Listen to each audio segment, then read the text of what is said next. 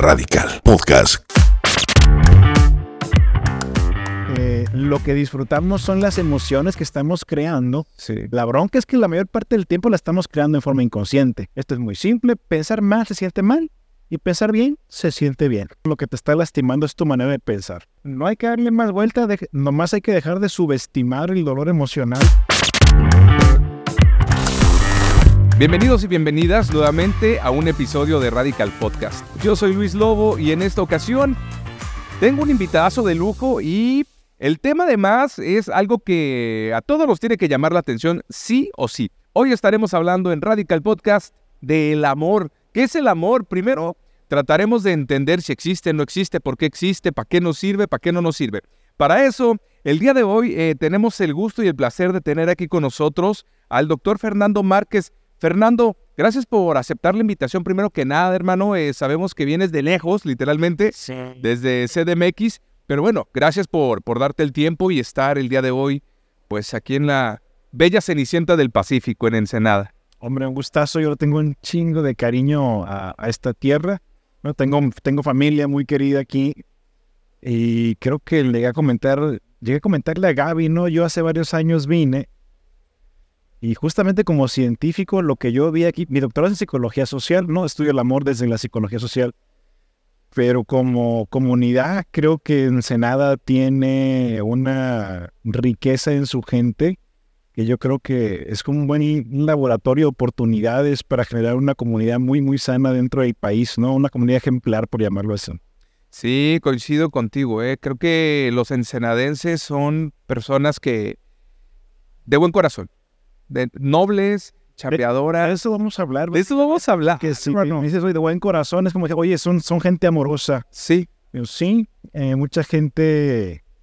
La, primera bronca que tiene la gente cuando comienza a querer entender el amor es romantizar el amor, ¿no? Está tan madre porque hoy en día, por ejemplo, hay mucha gente que te dice no romantizar tal cosa. Ajá. Y por ahí te van diciendo que eso en romance no es muy bueno, ¿no? Pues si tú, por ejemplo, le quitas el programa del romance a un ser humano, e insisto, el programa, el romance solamente es, es una idea sobre cómo se vive, qué es el amor y cómo es una relación de pareja, es solo una idea en un universo de ideas, porque el ser humano es la cosa más variante que hay. Sí, de acuerdo. Nuestra, nuestra forma en la que variamos, nuestra manera de pensar, eh, es, es lo que nos hace únicos como especie. Y curiosamente, por ejemplo, el romance es una idea que viene desde la época medieval, ¿ok? No, es, es, muy simpático. Imagínate, hoy en día tenemos teléfonos inteligentes y nuestra idea del amor está más atrás de un abaco. ¿A poco? sí. Yo, yo siempre que procuro trabajar en talleres, conferencias o terapias, lo primero que procuramos es, eh, pues, lo que vas a hacer en cualquier terapia, normalmente vas a reprogramarte, ¿no? Lo que te está lastimando es tu manera de pensar. Yo siempre les digo, mira, eh, vamos a resumir un doctorado en algunos segundos. Esto es muy simple. Pensar mal se siente mal y pensar bien se siente bien. No hay que darle más vuelta, no hay que darle más vuelta, nomás hay que dejar de subestimar el dolor emocional que tú lo puedes conocer como estrés, sí, frustración, tío. Sí, hoy en día sabemos que tenemos un mecanismo eh, padrísimo, sabio para guiar nuestra vida, que es tu corazón, ¿no? Y cuando tú piensas mal, de alguna manera generas un fenómeno de dolor emocional, así como si estuvieras mal sentado, compadre, o si duermes mal, dormir es genial, ¿no? Es fundamental para poder vivir sanamente. Pero si duermes mal, te vas a sentir mal. El ejercicio es muy bueno, sí, pero si entrenas mal, te puedes lesionar. Correcto. Comer, comer es genial, compadre, pero si comes mal, te vas a enfermar. Ajá, pierde su propósito, ¿no? La mente, el pensamiento pierde su función, pierde su propósito al ser malvado. Entonces, cuando se trata del amor, si la gente estuviéramos educados para aprender a sentir, no aprender a pensar, porque el amor es un sentimiento, eh, sería muy diferente las cosas. Y por ejemplo dices, oye, es que la gente de aquí en Senada es gente noble. Eh, si defines el amor como la fuente de todas las virtudes, que es una forma de entenderlo, ¿no? La nobleza, la bondad es una virtud. Y diría, ah, sí, el amor es la fuente de todas las virtudes. Alguna vez una, una señorita en una conferencia me decía, Doc, imagínese que llevo un chingo de prisa y me lo topé y no lo voy a volver a ver en mi vida. Llevo mucha prisa, pero me gustaría saber qué es lo más importante que yo debería saber sobre el amor. Dije, ah, pues está muy fácil, mija, pues el amor eres tú. La única bronca va a quedar que si tú no sabes qué es el amor, es una respuesta muy chingona para atacar vacía. Pero amor ya eres.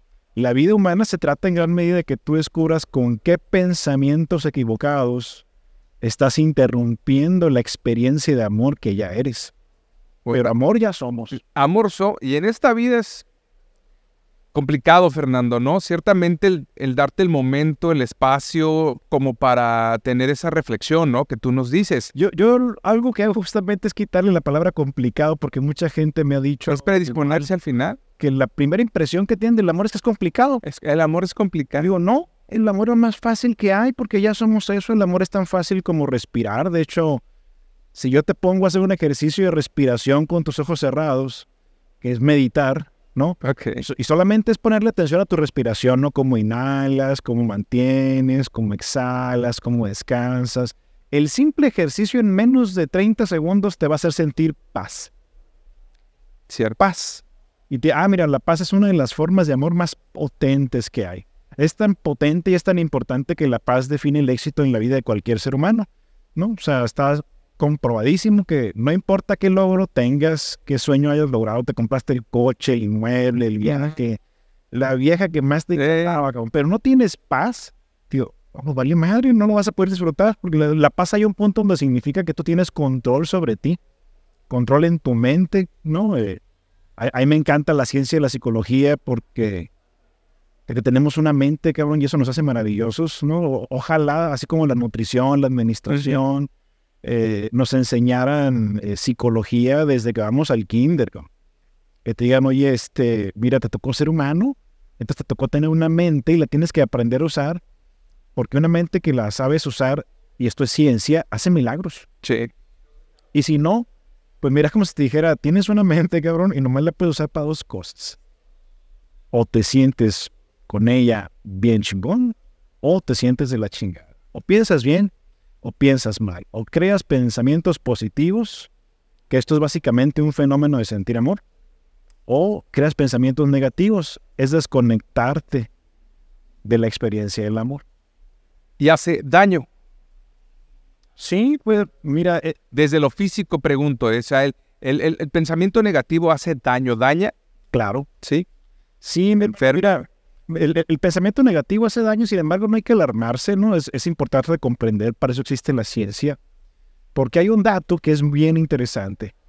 La mente humana promedio, el humano promedio, sí, el que nos, el, chamado que tú vas a caminar por la banqueta, alguno de tus amigos, un humano normal, en un día promedio crea unos 60 mil pensamientos. Ok. De estos 60 mil pensamientos, lo que sabemos es que el 90% son inconscientes y 80 son en tu contra. Y es como te dijera, ah, mira, imagínate que tienes un millón de pesos y tú gastas 900 mil pesos y no sabes en qué, pero 800 mil lo usaste para lastimarte. Y no te enteras. Ajá. ah, mira, eh, ese es el dato normal porque una de las cosas que sabemos hoy en día es que la gente en promedio le tiene adicción al dolor, tiene adicción al estrés. Eh, por ejemplo, en términos del amor, hay mucha gente que tiene adicción al drama, porque la mayor parte de la gente tiene pensamiento romántico, y eso es drama. Y el pensamiento dramático, ¿no? El romance, lo que más promueve básicamente es sacrificio en nombre del amor. Sí. Promueve el drama, que es una emoción que trae, trae tristeza, trae enojo, trae miedo. ¿no? O sea, la triada de negación de, de emociones negativas es parte fundamental de esta experiencia dramática, de este amor romántico. Y eso es lo más común. Tú escuchas canciones, tú ves películas, ves series. Vaya, o sea, Romeo y Julieta es una película y una novela romántica clásica, ¿no? Sí. Romántica, digo. Cabrón, eh, Romeo y Julieta es la historia de un vato cuyo problema principal es que le caía mal el suegro. sí. Pero no puede haber tanta bronca si la morra vive enfrente de ti, ¿no? Claro, Ah, claro. Y, y si tu bronca es que te cae mal el suegro, bienvenido a Latinoamérica. O sea, no es raro, o sea, Sí, no, sí, sí. no te matas por eso, pero en esta novela eh, se matan los dos. ¿No? Y yo pues, oye, no tiene sentido. Yo amo a mi abuela, ¿no? Sí, viejita, la quiero chingo. Y, Y yo no puedo evitar, cuando yo me dedico a ver el amor, para mí es normal ver cómo la gente está percibiendo el amor o percibirlo, como cuando eres psicólogo creo que te fascina ver a los seres humanos y comprenderlos. Y cada que mi abuela cumple años, esta señora pide que le cantemos y le llevan música y pide el corrido de la Laurita Garza. No sé si has escuchado lo Claro, claro. ¿Por qué, Fernando? Y la, pues, ¿cómo que por qué? Porque Laurita Garza va. Es muy trágica esa La corta el novio, va y mata al vato, mata a la novia, se mata a ella. Es un, los corridos cuentan historias, ¿no? Sí, sí. pero eso está enfermo. Exacto. Y de pronto ver a mi abuela cantando con ese. Laurita Garza. Bueno, ¿no? Y yo parte de la escena, pues porque pues, culturalmente hay un punto en donde eh, lo que disfrutamos son las emociones que estamos creando. La bronca es que la mayor parte del tiempo la estamos creando en forma inconsciente. Okay. Eh, inconsciente significa aprendido, compadre. Aprendido. Incluso hoy sabemos que mucho de lo que tenemos aprendido es heredado a nivel genético, ¿no? Como el trauma. Y mucha gente tiene traumatizado el amor porque hace cuenta que te heredaron ideas equivocadas del amor. No, o sea, es lo más común que puedes encontrar ideas tóxicas, negativas, limitantes sobre el amor, ¿no? Y yo por eso le digo, mira, primero piensa que el amor es la fuente de todo lo bueno, ¿no? La fuente de todas las virtudes. Sí. Y si, por ejemplo, tú entiendes la fuente de todas las virtudes, cuando estás con un ser humano, eh, te vas a dar cuenta que sentir amor es fácil, ¿no? Respetar a alguien es amor. Puta, qué bonito se siente. Comprender a alguien que, por ejemplo, creo que de las cosas que más nos deberían de enseñar sobre el amor es comprender. No, hoy yo puse una pregunta, hoy voy a ir a un podcast, ¿qué les gustaría que hablemos allá? Me dice, ¿por qué de pronto falla la comunicación? Pues por malos entendidos. No nos comprendemos. Una persona por medio, cuando alguien no piensa como tú, pues, si no tienes tú una, un amor propio, vaya, una confianza en ti bien trabajada, cuando una persona no piensa como tú, de pronto te puede hacer sentir inseguro porque psicológicamente, si yo confirmo tu forma de pensar, te vas a sentir seguro. Si tú le vas a un equipo de fútbol y yo llego contigo y le echo porras al mismo equipo de fútbol, vas a sentir algo positivo. Sí. ¿no? Sí, sí, sí. Cualquier idea que yo llegue y respalde, respalda tu creencia sobre la realidad. Y eso nos hace sentir seguros. Claro. Entonces, cuando vamos a, las experiencias eh, eh, afectivas en pareja, lo que estamos buscando sin darnos cuenta es confirmar una realidad aprendida, aunque la realidad no sea sana. ¿Y qué tan común es que la realidad no sea sana? Entonces es como decir, si preguntáramos, ¿qué tan común es que alguno de nosotros hayamos crecido y nuestros padres hayan estado inmaduros emocionalmente o económicamente, ¿no? O que hayan estado estresados. Porque si regresas la película, en la historia de la humanidad, parecía que era moda que mientras más joven, más jóvenes se reproducían la gente. Sí, así es. ¿No? Y cuando tú te expones a una responsabilidad tal como ser papá, con recursos emocionales y económicos limitados, te vas a estresar. Pues ¿cuántos crecimos con padres estresados? Muchos, pero lo que no nos habíamos dado cuenta es que ahí estábamos confirmando, ¿no? En esta interacción que tú, que tú tienes con tus hijos como padre estresado, le estás enseñando al otro cómo amar. Porque el, el, simple hecho de aprender a amar nace desde que establecemos una relación humana con el otro. ¿no? Hay muchas formas de, de definir el amor. Yo en el doctorado me puse a estudiar el amor para encontrar los patrones básicos que tenemos, porque todo el mundo tenemos una manera de amar, ¿no? Esta manera de amar la hemos estudiado en animales, es decir, que así como un humano puede tener una forma de amar segura o insegura, digo, ah, los animales también tienen lo mismo, compadre. Lo único que encontramos es que cuando se trata de la inseguridad, básicamente hay dos maneras de, de quedar programados, ¿no? O de aprender a relacionarte, vivir el amor. Una es con ansiedad, que mucha gente la va a entender, que es la forma de amar cultural más de los latinoamericanos, ¿no? De, México, ¿no? Amar con ansiedad, exacerbamos emociones y con eso conseguimos atención. Y eso nos, como que nos dio paz, como que nos bajó el estrés. Y esta otra forma de amar que se llama evitación de la intimidad emocional, que básicamente eso es una persona que aprende a evitar entrar en contacto profundo con sus emociones. Ok, ok. Imagínate que llora un bebé. Sí. Comienza a llorar el bebé, comienza a abrir sus emociones. Si el papá anda estresado y no responde pronto, haz de cuenta que tú eres un bebé, comienza a llorar, ¿no? Vamos a imaginarnos una escala del 1 al 7. ¿no? Comienzo a llorar, dos, tres rayitas, no me hacen caso. Paso del 4, Llego al 5 y me hicieron caso. Me calmo. Este bebé tiene otra necesidad, tiene sed, tiene ganas de comer, se hizo en el pañal, está estresado. Sí, sí. Y el lenguaje del bebé sigue siendo emocional. Él comienza a decir, tengo una necesidad. Y si otra vez tardan hasta que él llegue hasta el 5 en abrir sus emociones para que lo atiendan, ¿no? Si esto pasa unas dos, tres veces, va a ocurrir algo como si tú cuando agarras el teléfono y le picas y no jala, y le picas dos veces y no jala, y le picas tres veces y entonces jala, ¿no? Y otra vez lo vuelves a ocupar y le tienes que picar una, dos, tres y jala. Ajá. Si tu teléfono te hace esto cinco veces, compadre, la probabilidad de que la sexta vez tú te vayas directamente a picar tres, veces, claro. es toda. Claro. aprendizaje. Entonces, ¿qué aprende un ser humano, un animalito? Pues cuando ya tengo otra vez estrés, no me voy escalando.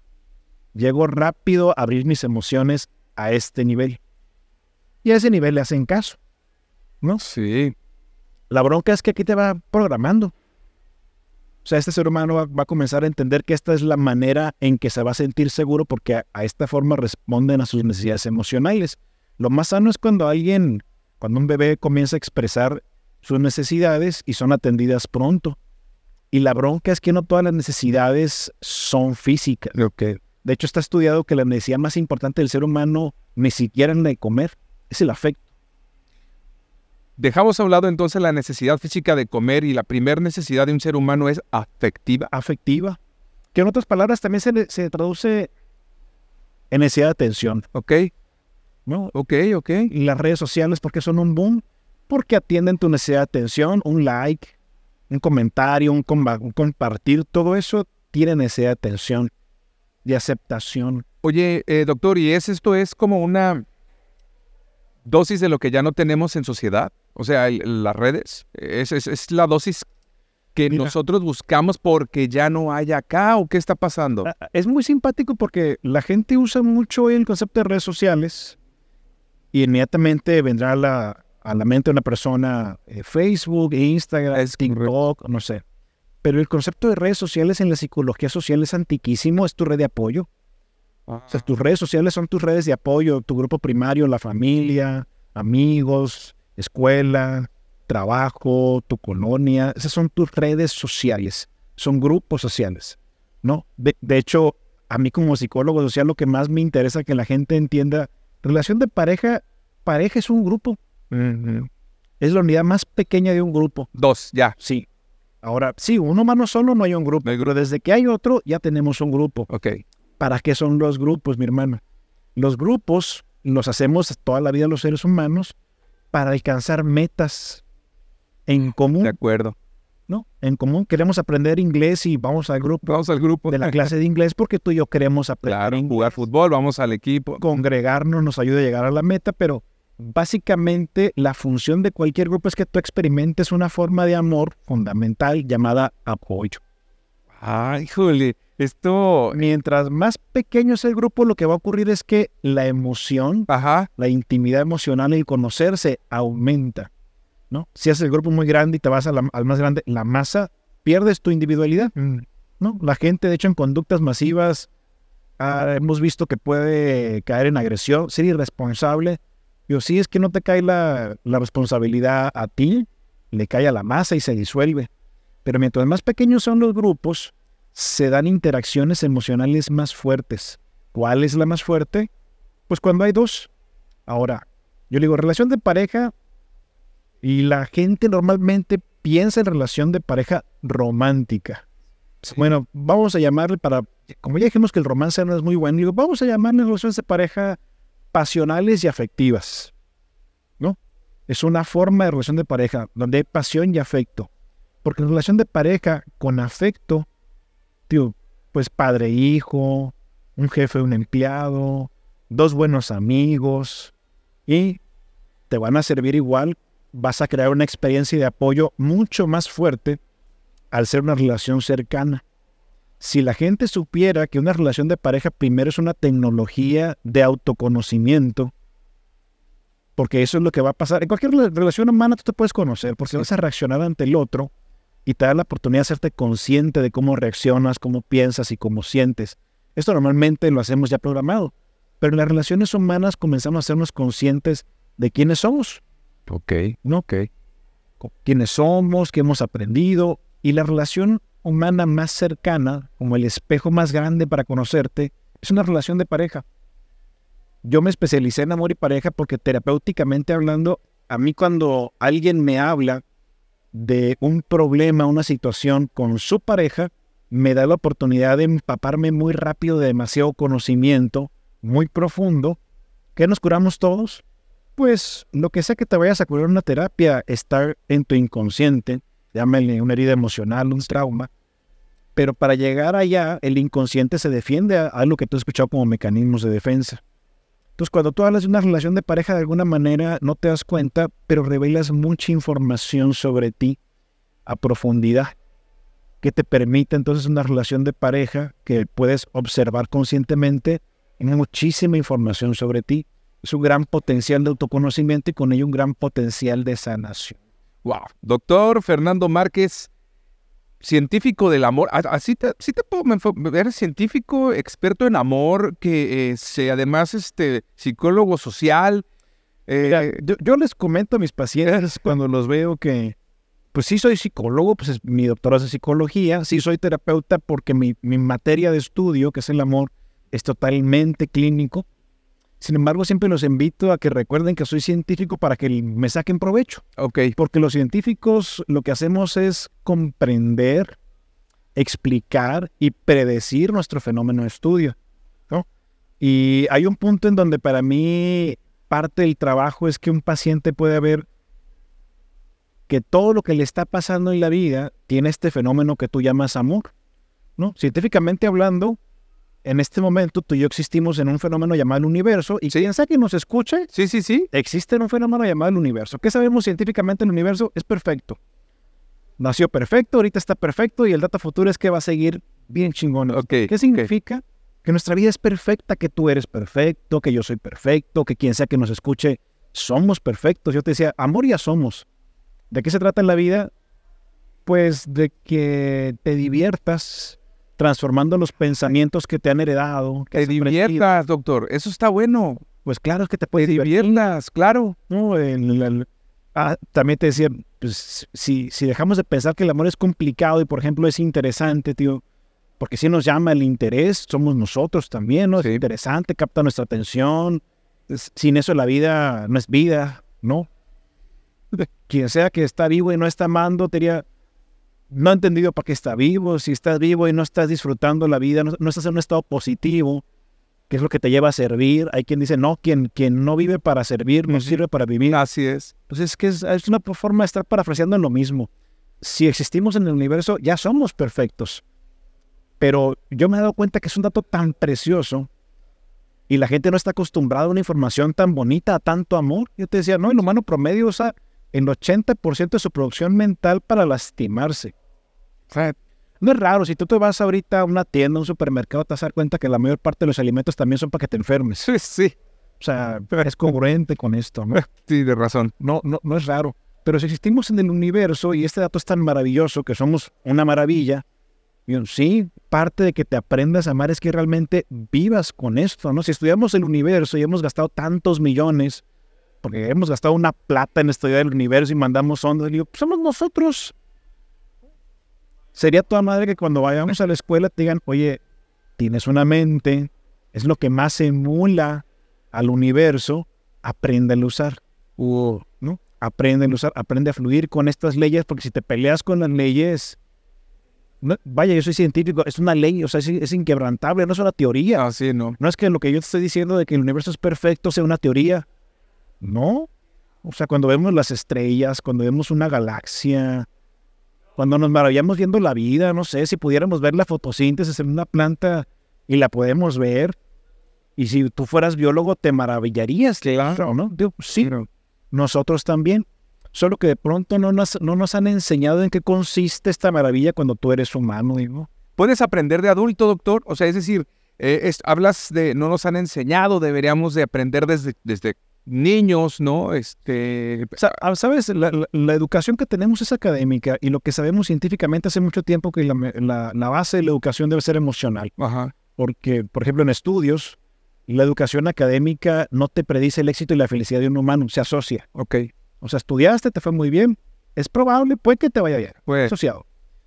¿Qué determina el éxito en la vida? La educación emocional. Correcto. De que depende, e, e, educación viene a sacar lo mejor de. Sí. ¿Qué significa entonces educación emocional? Sacas lo mejor de tus emociones, el resultado, te amas. Órale. ¿No? Sacarías lo mejor de tus emociones. La mejor emoción que tenemos todos es el amor.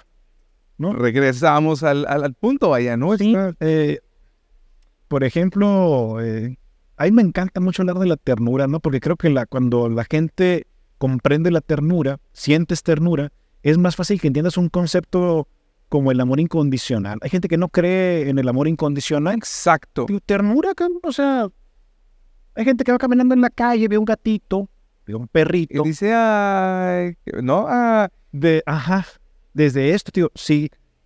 Y nace un impulso de cuidar y proteger. Sí. Padrísimo. ¿No? Un combustible, porque hay que tener cierto combustible para tener las ganas de dedicarle tu tiempo, tu energía, tu techo, tu comida, no sé, si lo vas a ver en adopción, lo que sea, pero cuidas. Y es una de las emociones más hermosas, ¿no? Ternura. Yo cuando tengo eh, terapias en pareja, yo me pongo a evaluar cómo está la ternura una entre ellos, por muy lastimados que estén, pero si la ternura es tan alta, digo, ah, ¿Se puede reparar esto? Se puede reparar fácilmente a partir de ver cuánta ternura todavía son capaces de despertar uno por el otro. Es un buen nivel la ternura, vaya, ¿no? Como para poder arreglar una relación de pareja. Si tú buscaras una fórmula para una relación humana sana, sería respeto, por ejemplo. Sí. Respeto, admiración, porque la admiración es un fenómeno de amor muy lindo. Todos tenemos virtudes, pero este proceso de comenzarnos a sanar básicamente decía, ah, pues consiste en que tú vayas quitando las limitantes en tu mente para que te desarrolles todo tu potencial, para que te des cuenta todo el amor que eres, todas las virtudes que tienes. Y yo, por ejemplo, puedo decir, ah, es que aquí mi compadre es muy bueno para hablar en público, yo no. yo no. Si tú admiras a alguien, normalmente lo que genera la admiración es que se comiencen a abrir en ti las virtudes que admires en el otro solo por el hecho de admirarlo. No se convierte en un modelo a seguir. Entonces, cuando tienes esto en pareja, es muy lindo porque la admiración que sientes por la pareja te hace encontrar esas cosas en ti que no siempre te es tan fácil. De acuerdo. Cuando la admiración es mutua, es muy padre. Una relación que tiene respeto, que tiene admiración, que tiene confianza. Uh, con eso ya tienes una relación humana saludable, humana. En pareja, bueno, es que en pareja se pone todo esto solamente más fuerte y más lindo, porque recuerdas que la relación de pareja, al ser, más, al ser menos, se hace más intenso. Sí, eso es lo que eh, le, da riqueza a la relación de pareja bien usada. Si la relación de pareja o la relación humana funciona bien, creas apoyo, ¿recuerdas? Cuando no funciona bien, ¿qué creas? Estrés. Estrés. Estrés porque no conectamos. Oh, y si una persona es muy importante para ti y no la conectas, te va a empezar a doler. ¿Por qué te, va a empezar a doler? Pensar mal se siente mal. ¿Cómo conectas con el otro? Con tus pensamientos. Digamos que de alguna manera el, el amor te hace entender que te relacionas con todo, es la forma en la que te estás relacionando con todo. Contigo primero y con todo lo que esté fuera de ti. ¿Cómo estableces esa relación? Con un pensamiento. Y aunque tenemos la capacidad de generar un, universo de pensamientos, estamos en la Tierra y aquí hay una dualidad. O es positivo o es negativo. O creas con amor o sin amor. De hecho, algo que me gusta enseñar a la gente es que aunque tengas una, una capacidad ilimitada de pensamientos, la verdad, nomás creas dos tipos de pensamientos. Con amor o sin amor. Es, como si nomás cualquier pensamiento se va a reducir a me amo, no me amo, me amaron, no me amaron, confío, no confío, puedo, no puedo, no podré, no pude. Ay, oye. Y, no, lo que sea, cae en eso. Un pensamiento con amor o sin amor. Al ser humano, ¿para qué lo puedes usar? Pues básicamente lo puedes usar ya sea para que crees una experiencia de amor, mantengas una experiencia de amor o te desconectes de tal experiencia. Ejemplo, te juzgo Y si te amo, te comprendo. Ok. Te juzgo. Si te amo, te comprendo. That's it. Piensa en cualquier relación humana que tengas y el momento en que lo juzgas es incómodo. Sí, claro. Si lo comprendes, baja la incomodidad. Incómodo duele. Decía, ah, mira, es que pues, está el dolor emocional. La bronca con el dolor emocional es que está muy subestimado.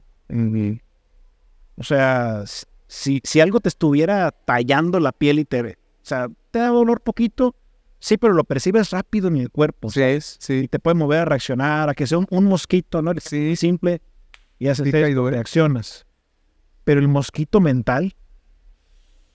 Oh, hombre. Y si te heredaron mosquitos... Peor, ¿no? Ahí tenemos el mosquero. Mira, hay una cosa muy simpática porque yo lo explico como los mexicanos, ¿no? te vas al paladar del mundo y el paladar del mundo dice, ¿por qué comes chile, pinche mexicano? O sea, ¿cómo? Se quema. Se llama, ajá, hot. Hot. Picante. Sí, sí. Pica. Ah, tío, bueno, entonces, ¿cómo, psicológicamente, cómo explicamos que un mexicano coma chile? Sí, sí. Ah, es muy simple. Le aprendió a agarrar gusto. Aprendiste que esa experiencia es agradable. lo mismo pasa con el romance con el drama aprendiste que eso era agradable. Un error muy común, por ejemplo, cuando la gente va a terapia, un error común a la mar, que se sana la mayor parte de la gente, es sacrificarte en el nombre del amor o dar de más. Ah, por ejemplo, tú has tenido una relación de pareja en el 100% más o menos, ¿cuánto das una relación de pareja normal? No sé, el 70. Ahora vamos a hacer pura matemática, ¿no? tú y yo somos pareja, vamos a poner, no, yo soy tu pareja, tú me das el 70. Tienes que pasar del 70% del tiempo dando. Y yo, por lógica, el 70% del tiempo recibiendo. Sí. Por lógica, nomás te voy a dar 30. Pues sí. ¿Te salen las cuentas a largo plazo? Pues no. Oye, me sales debiendo, doctor. Pero al inicio te vas a ver muy bonito. Sí, claro. Sí. Y esta idea, por ejemplo, es muy común, ¿no? Dar de más. Dar de más. ¿Qué genera psicológicamente que yo le dé de más a una persona que lo metas a la zona de confort, que se vuelva cómodo, insistes en el tiempo, que se vuelva egoísta, pasa más tiempo, se puede ser abusivo. Sí. Y es que la persona es mala. No, mira, esto le pasaría a, una a la mayor parte de los seres humanos si la expones a la situación le va a pasar. Es cuando entiendes el concepto de que el poder corrompe. El poder corrompe, claro. si tú me das el, 70% de tu salario, no me estás empoderando. me va a corromper, me puede ser egoísta, me puede ser cómodo, me podría ser abusivo. Sí. Ajá.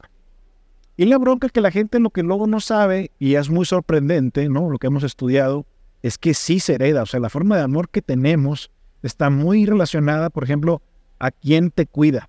Ok. Ya psicológicamente hablando, o sea, ¿cómo que se conforma el amor? Pues aprendemos a amar en casa a, través de quien te cuida. Y una, un perrito, un gatito, le va a pasar igual, ¿no? Tus cuidadores primarios, que normalmente son padres, ¿no? Sí. O un abuelo, un hermano más grande, una nana, pero normalmente son los padres. El amor que ellos traen, ¿no? Que traen de sus padres también y abuelos, es lo más inconsciente que tenemos. Cuando tú quieres cambiar tu forma de amar, haz de cuenta que tienes un teléfono inteligente y tiene Android. Y el otro es un iOS. ¿no? Hay dos sistemas operativos en los teléfonos inteligentes. Si tienes un iPhone, tienes iOS. Y si tienes un teléfono que no sea iPhone, te tocó Android. Pues y tú, por ejemplo, dices, oye, no me gusta el Android. ¿Ok? Pero si no tienes el otro, si no conoces la otra forma, si no has aprendido otra forma, si no tienes otra programación, cuando prendes tu teléfono, ¿cómo va a funcionar?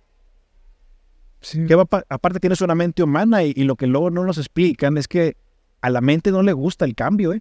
No, hombre. Y luego vemos hombres que somos eh, naturalmente inútiles, ¿no? Y bueno, ahorita hay una tendencia, doctor, que quiero que toquemos, por favor. Esta tendencia que está mucho, regresamos al concepto de redes sociales, a TikTok, Facebook, Instagram y demás, en donde se maneja este término de hombres que resuelven. ¿Por qué? Las mujeres están buscando hombres que resuelven. ¿Qué está pasando, doctor? Pues yo primero no diría que son todas las mujeres. Bueno, tienes razón.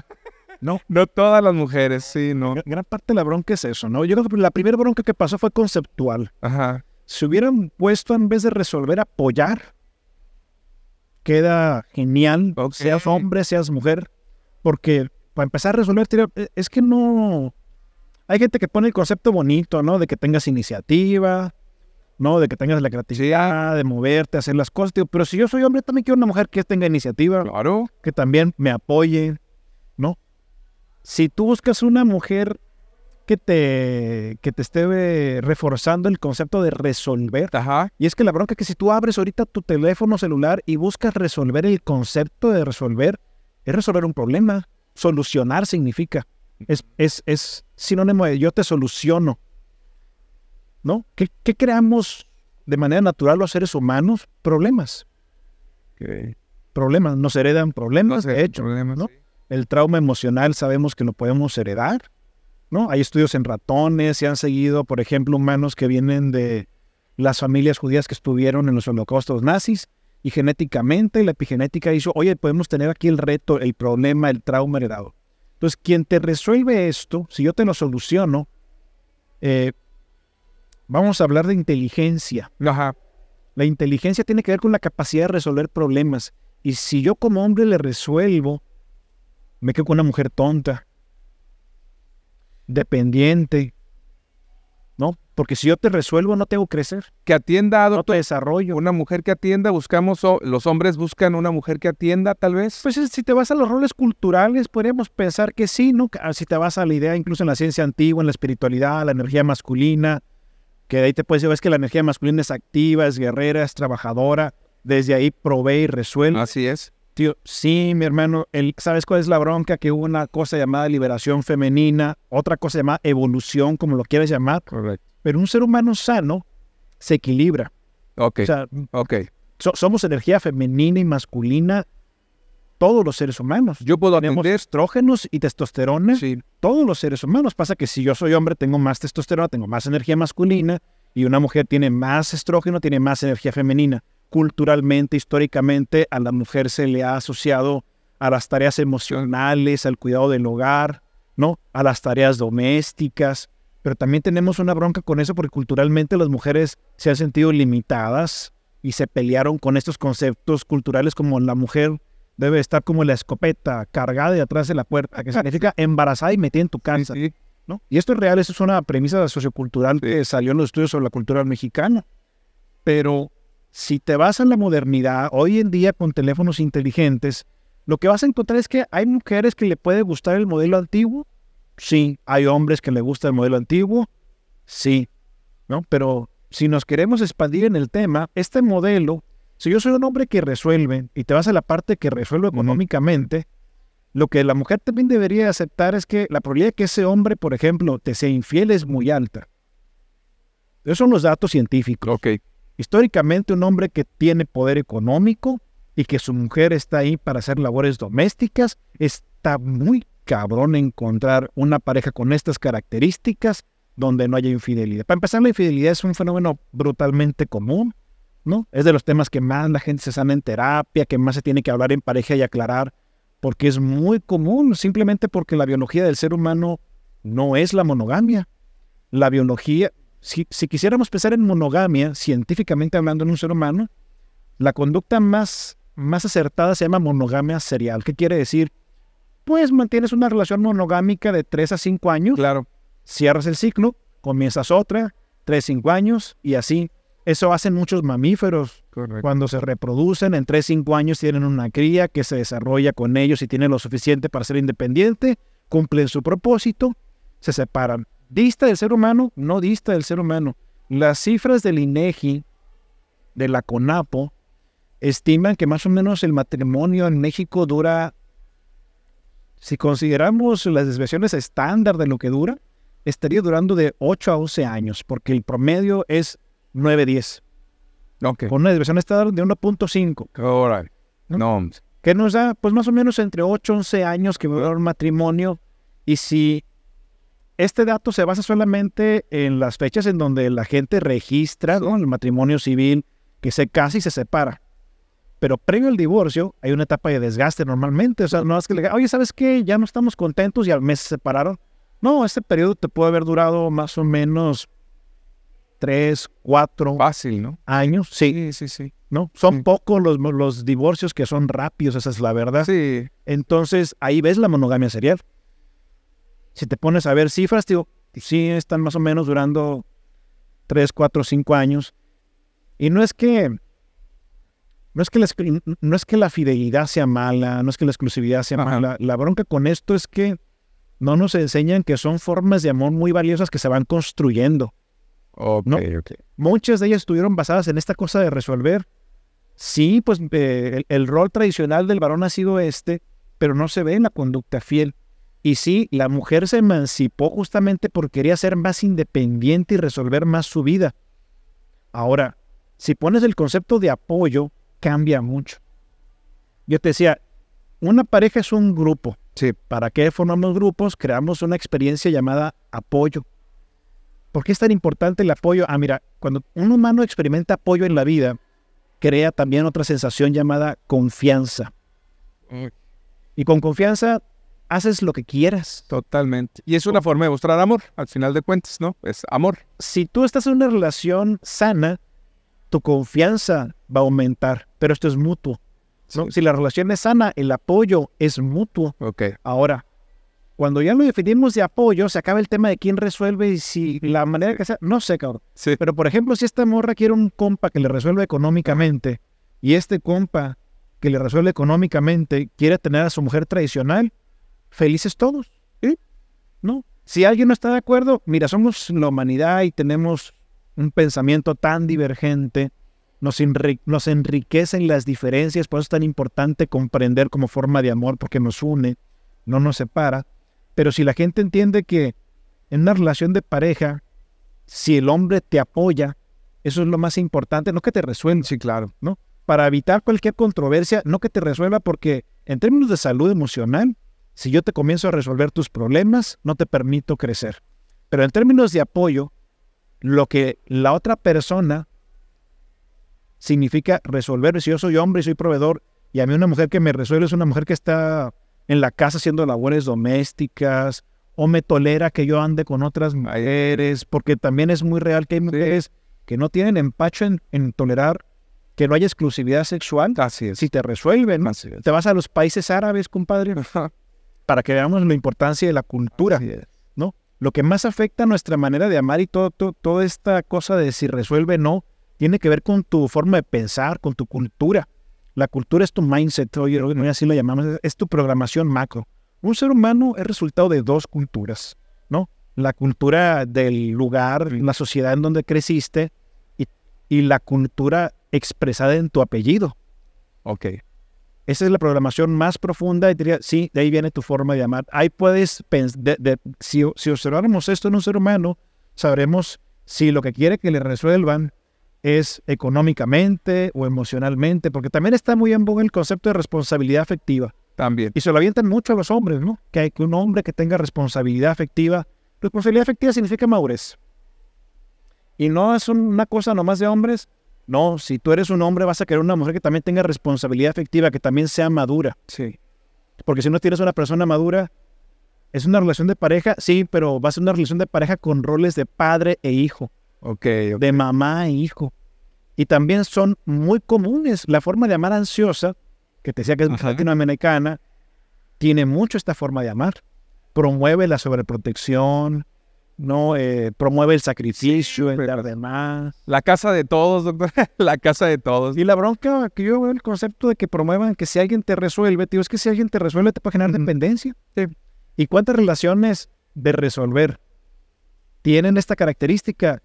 Mucha gente, compadre. El, único tema es que hay un punto, un umbral en donde a algunas personas le puede generar ya insatisfacción el grado de dependencia emocional. Total. Y para otras, la dependencia emocional, si eres romántico, por ejemplo, podría ser tu calidad de vida. También.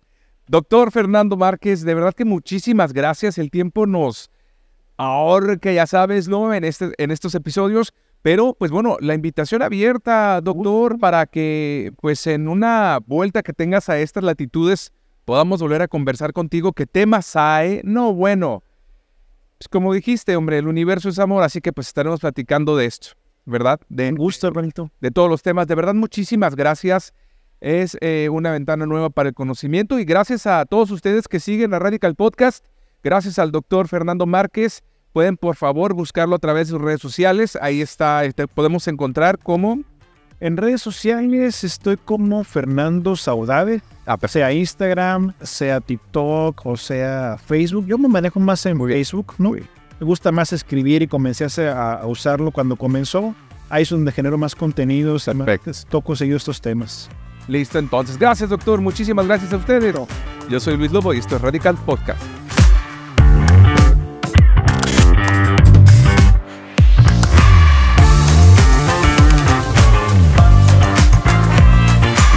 Radical Podcast.